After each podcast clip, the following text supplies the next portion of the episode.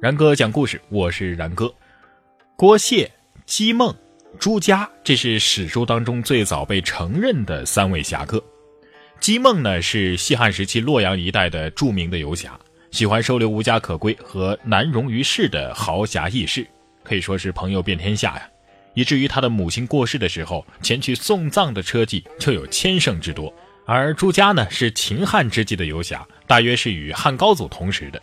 朱家为人非常重义气，受他庇护得以免祸的豪杰能士是数以百计。但是呢，他自己却粗茶淡饭，家无余财，衣不雕饰。所谓千金难买季布一诺的这个季布啊，就曾经被刘邦通缉。他不仅收留于他，还帮助他向刘邦进言，使得季布得到赦免。但后来这个季布地位变得非常尊崇之后呢，他也未曾要求过任何回报。而今天我们要讲的这位郭谢，相比姬梦和朱家来说呀，却显得十分的另类了。说起来，这个郭谢呢，也是名门之后，他的父亲就是游侠，汉武帝的时候被诛。或许是因为父亲的遭遇，这个郭谢啊，其实算不上是什么好人。他自小就好勇斗狠，而且性格非常的残忍，常有作奸犯科之举。但是他的运气啊，的确是很好，每次都能从官府的缉捕当中逃脱。偶尔呢，被抓住之后也会遇到天下大赦，这也怪这个汉朝的皇帝老是过生日啊、改元呐什么的。但是呢，他到了男人三十而立的时候啊，终于是开始自我反省了，决定洗心革面的做一个好人，学会了以德报怨。于是呢，江湖上的朋友们有难了都可以来投奔他，他也从来不图任何的回报。有时候那些曾经落难的人发达了，想要报答他的，这郭谢反而是闭门不见了。不过。你想也应该能够想得出来，他资助朋友的那点钱到底是从哪儿来的呢？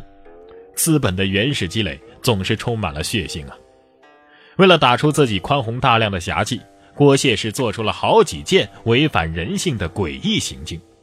他的外甥因为劝酒被人给杀了，他追到凶手之后，觉得凶手也是被逼无奈，哎，把他给放了。他回到乡里，总有一个乡民挺不服气的看着他。他去跟这个县衙打招呼，让差役啊不要让此人服役。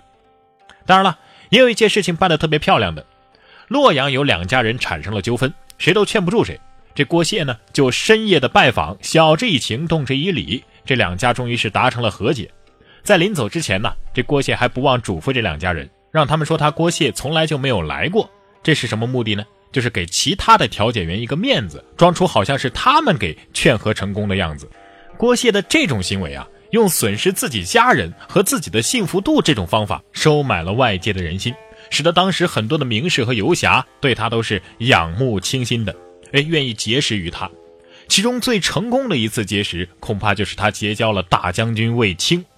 有史家推测，卫青早年在给汉武帝的姐姐平阳公主做马童的时候，受到过郭谢的资助。卫夫子之所以能够有钱装扮自己，让汉武帝看上。谁能说这里边没有郭谢的相助呢？而往往这种在贫贱的时候认识的朋友，一辈子都是很难忘怀的。而卫青和汉武帝的关系，那可是亲上加亲的铁呀。朝里边有这么一个关系，照理说郭谢应该很靠得住才对。但是他自己是万万没想到啊，他自己这辈子坏就坏在这事儿上了。元朔二年的时候，汉武帝的茂陵啊，已经建设了十年了。该签一点守陵人，活跃活跃周围的气氛了。于是呢，他就下令，各郡家财三百万以上的这个富户啊，都要迁到茂陵去。这事儿挺熟悉是吧？对，讲黑道鼻祖袁绍的时候就讲过这事儿。也不知道是登记的官员不小心弄错了，还是这个郭谢横行乡里，搞得官员很头疼。哎，他就偏偏在这个名单里。可是郭谢回到家之后，扒拉扒拉算盘，觉得自己不论如何也不可能有这么多钱。属于是被强拆的，于是呢，他就托人给卫青递了个话，让他给汉武帝求个情。可是没想到啊，这可就戳到了汉武帝的敏感点了，一通大骂，搞得卫青自己都下不来台。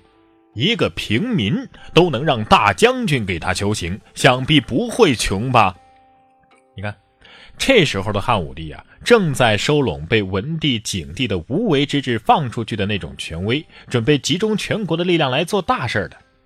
对于权欲熏心的汉武帝来说，像郭谢这些人，就是被爷爷和爸爸惯坏了。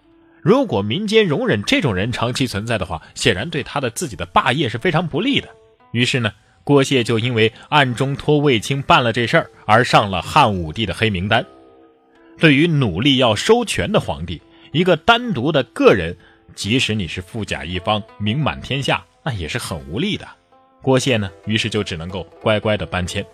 和之前好任侠的战国四公子，以及后来闲来无事专门这个养门客的小流氓柴进大官人一样，这郭谢的手下呀，也养了一批门客。说是门客，其实都是一些鸡鸣狗盗、争强斗狠之徒。具体的人数呢，司马迁在《史记》里面也没有交代。但是关系肯定是比其他的几位养门客的达人要好一些的。你看平原君他不认识毛遂，武松在柴进的手下呢，也是一天不如一天，看样子啊关系都不是很亲密。但是郭谢手下的门客那可是忠心耿耿、一心护主的，但也就是这帮门客，连同受过郭谢恩惠的亲戚们，一起把郭谢一步一步的往更深的坑里退着。话说这郭谢被汉武帝金口玉言的给强拆了，临别的时候呢，朋友们竟然为他凑了千万钱。千万钱是什么概念啊？当时买一口猪只要五百钱。可想而知啊，这郭谢的人缘是有多好。到了新居之后呢，附近的乡绅豪杰都来结交这郭谢啊，以能够以他交友为荣。这个时候发生了两桩命案，可是把郭谢吓得不轻啊。首先就是他的大侄子查出了当年把郭谢写上拆迁名单的那个人，还把那个人给杀了。然后这个人的爹就不干了，去告御状，结果呢，被人给杀死在了宫门口。那可是天子脚下呀。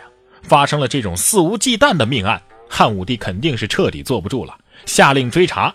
郭谢不明就里，但是腿脚倒是很快，从咸阳附近的茂陵市一溜烟跑出了关，到了太原，而且他人缘很好，于是受到了很多素昧平生的人的帮助。其中啊，还有一位叫吉少公，这个人为了不让官府从自己的口中得到郭谢的行踪，自杀了。不过汉朝那会儿缉捕系统已经是很发达的了。一个郭谢是很难长久躲避的，最终呢还是落在了官府的手里。汉武帝正待追责，却发现自己前一阵刚刚改元，大赦天下了，所以郭谢的这个案子啊也不必要再审了。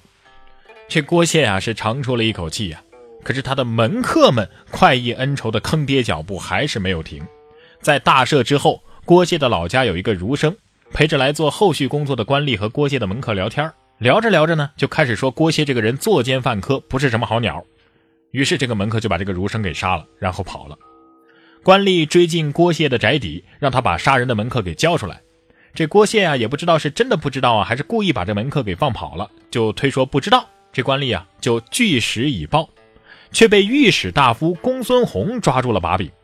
好你个郭谢啊！一介布衣，却喜好任侠玩弄权术，因为小事而杀人。虽然说不是你干的，你也不知道是谁干的，但是这种情况比亲自杀人更严重。你这是大逆不道。这话里的意思就是啊，好你个郭谢，一个小小的平民，居然已经有人能够猜着他的心思做事儿了，这岂不是大逆不道吗？皇权社会，尤其是在汉武帝这种积极有为的皇帝的朝内。除了皇帝以外，还有谁配享有这种让别人猜着心思，哎，替你办事的权利呢？搞这种小动作，也就近乎是谋反了。公孙弘这个人呐，既是监察官，又是言官，这就相当于是国家首席检察官啊，还兼政协主席，那地位是相当崇高，一言九鼎啊。就他这一开口，那郭谢可真是神仙难救了。汉武帝果然下令诛杀郭谢全家，你看。这些门客是忠心护主，但是最后呢，反而害死了自家的老大，真的是一粉顶十黑的真实写照啊！其实郭谢的悲剧也是中国传统任侠的一个悲剧，他的前辈们未必就比他做的更加过分，他的后辈们呢，也未必就不如他仗义疏财。但是像这么一个人，正是上台亲政之后的汉武帝所需要找到的一个靶子。通过攻击这个靶子，汉武帝就可以树立自己的权威，从而呢收权来做他的祖先们想做而没有做成的事情。不幸成为汉武帝潜意识里的对手的郭谢，不过是皇权和民权竞争当中的一个牺牲品而已。顺便提一句啊，从《史记》之后，也再也就没有这个官修史料里面敢在里面添上游侠列传这么浪漫的列传了。